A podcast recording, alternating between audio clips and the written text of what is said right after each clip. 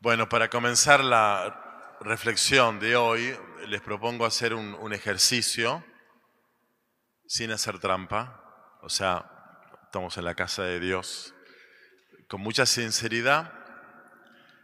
Eh, les doy 10 segundos para que piensen un motivo, si lo encuentran, para dar gracias por algo que les haya ocurrido hoy. Solo hoy, no ayer, hoy. 10 segundos.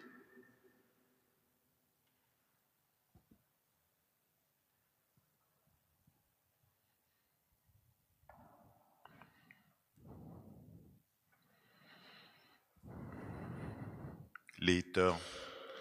Bueno, con toda sinceridad, no, hay- no se puede mentir. ¿eh? Levante la mano, ¿quién encontró un motivo para dar gracias de algo que ocurrió hoy en sus vidas?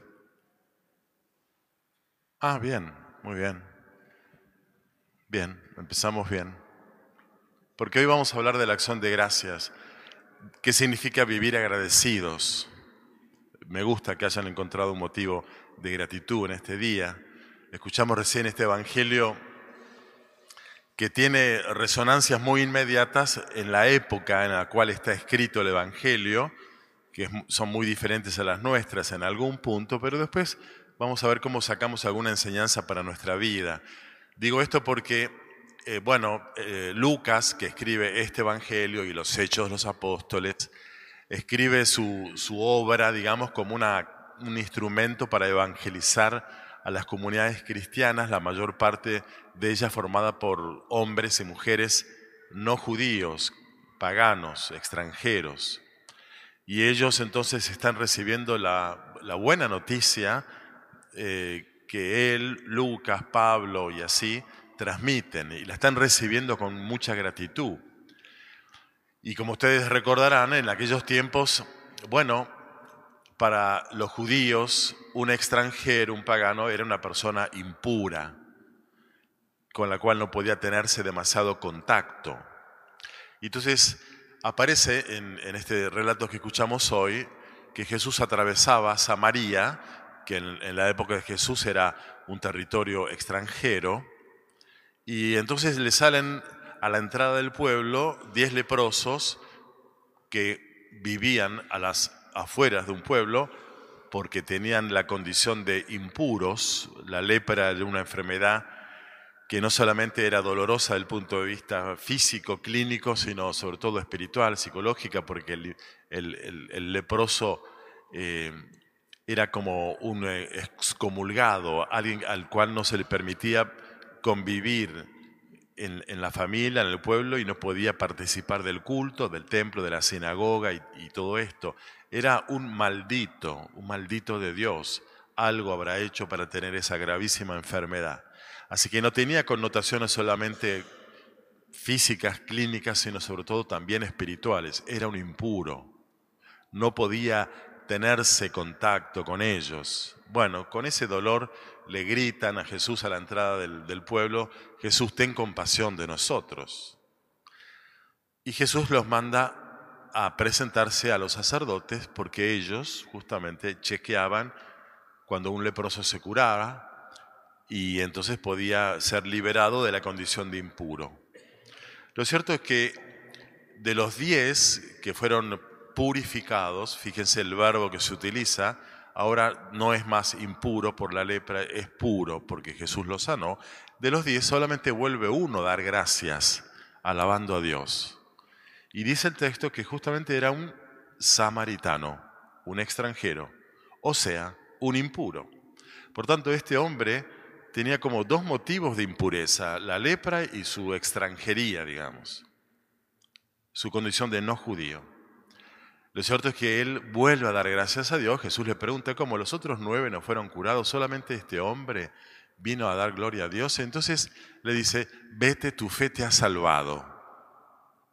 Y él, este personaje, eh, es como el paradigma de, de todas las comunidades, entre comillas, impuras por ser extranjeras, paganas, de todo el mundo mediterráneo, que están recibiendo la buena noticia y por la fe quedan salvados.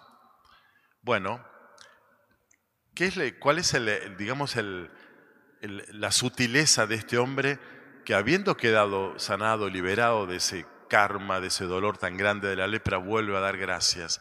¿Qué es lo que él percibió que los otros no, los judíos no? ¿Qué es lo que están recibiendo agradecidos los paganos que reciben el anuncio del Evangelio que los judíos en mayoría de aquel tiempo no lo están recibiendo?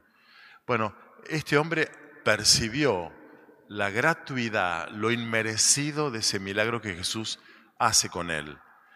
Y lo gratuito es precisamente lo que brota de, un gesto de amor de parte de Jesús.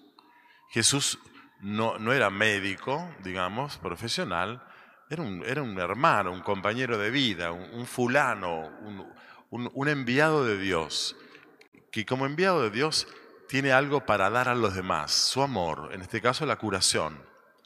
Y entonces el samaritano percibe el gesto de amor de Jesús.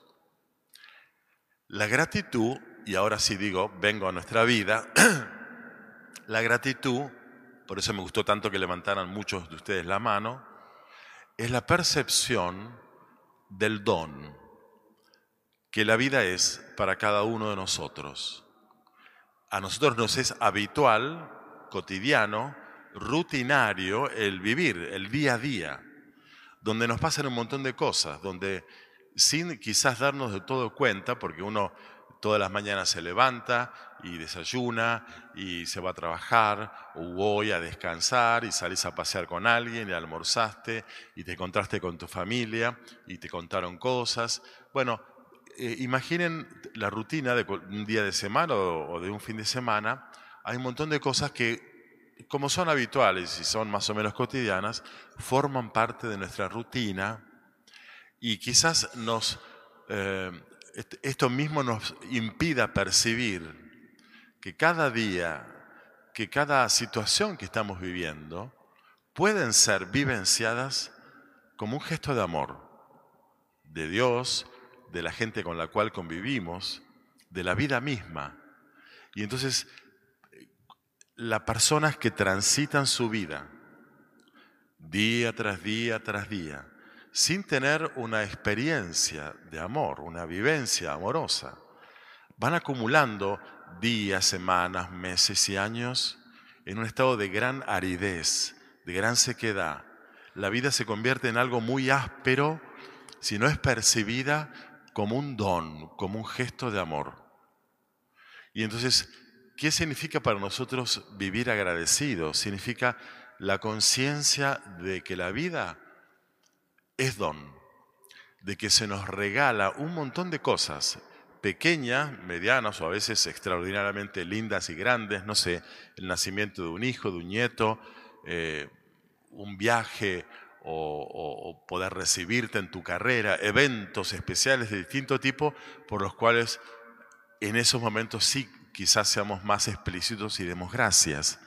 Lo cierto es que el día a día transcurre con un montón de realidades que recibimos y que pueden ser motivo de gratitud porque al agradecerlas estamos percibiendo que alguien nos está amando, que Dios o las personas con las cuales vivimos y de las cuales recibimos algo, aún recibiéndolo profesionalmente, el colectivero que te lleva de un lado al otro, el, terapeuta que te cobra una, fangote para tratarte, el médico que te miró los ojos y dijo, mira, cuídate con esto. Bueno, aun cuando sea una atención profesional, ni hablar de una atención nada, amistosa, familiar, todos esos gestos con los cuales recibimos algo de los demás pueden ser motivo de gratitud y al agradecerlos, para nosotros esos gestos fueron gestos de amor.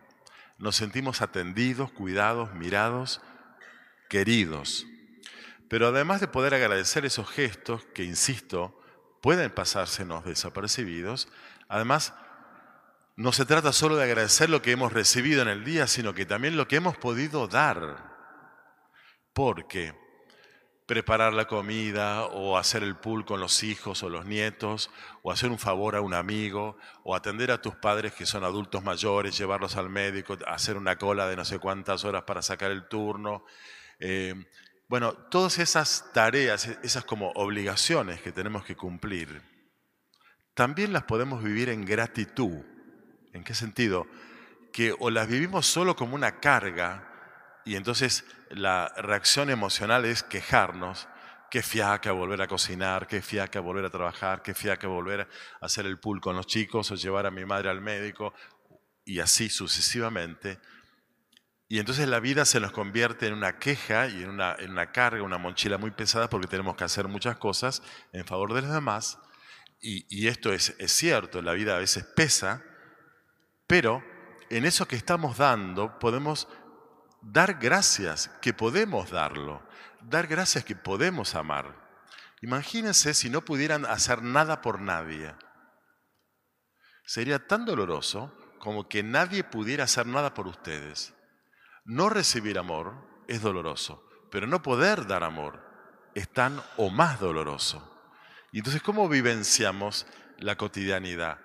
Pasándosenos desapercibido todo lo que recibimos, quejándonos de todo lo que tenemos que dar, o todo esto, lo que recibimos y lo que damos, puede ser un motivo de gratitud. Bueno, es una manera de, de experimentar la vida como un don que a diario se nos es dado y que es una gran oportunidad para agradecer. Y cuando agradecemos lo que hemos recibido y lo que hemos podido dar, entonces percibimos que la vida es un don y que alguien nos ama. No podemos vivir sin amor, no podemos transitar la vida en la sequedad de no sentir que nos quieren y que queremos a alguien. Y por eso entonces esto es lo que me parece el samaritano eh, eh, nos, enseña hoy. Volver a dar gracias es darse cuenta de que Jesús tuvo compasión de él, de que lo amó. Bueno, claramente es un, es una, un episodio extraordinario para un pobre eh, hombre enfermo de lepra en aquel tiempo, pero nos enseña a que de, lo extraordinario a lo más cotidiano eh, necesitamos ser personas agradecidas para poder vivenciar nuestra vida como un gran gesto de amor. Ojalá podamos vivirlo de ese modo.